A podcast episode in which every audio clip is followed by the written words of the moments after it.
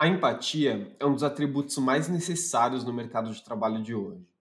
Não só porque é uma capacidade que está em falta, mas também porque sem ela, dificilmente a gente cria soluções que fazem sentido.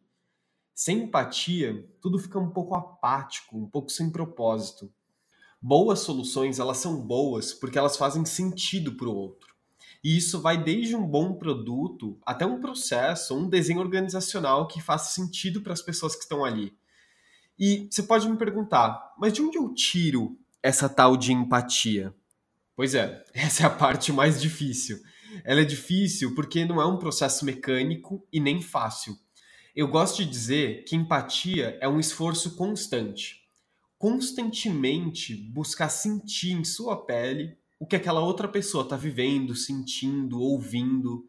E claro, com a plena certeza de que você nunca vai conseguir sentir tudo o que o outro sente.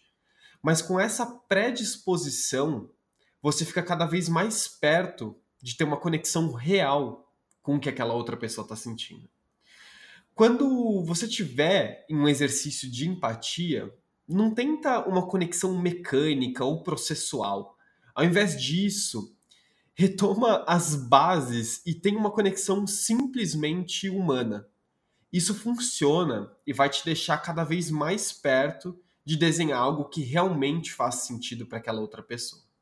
A gente se vê semana que vem. Um abraço.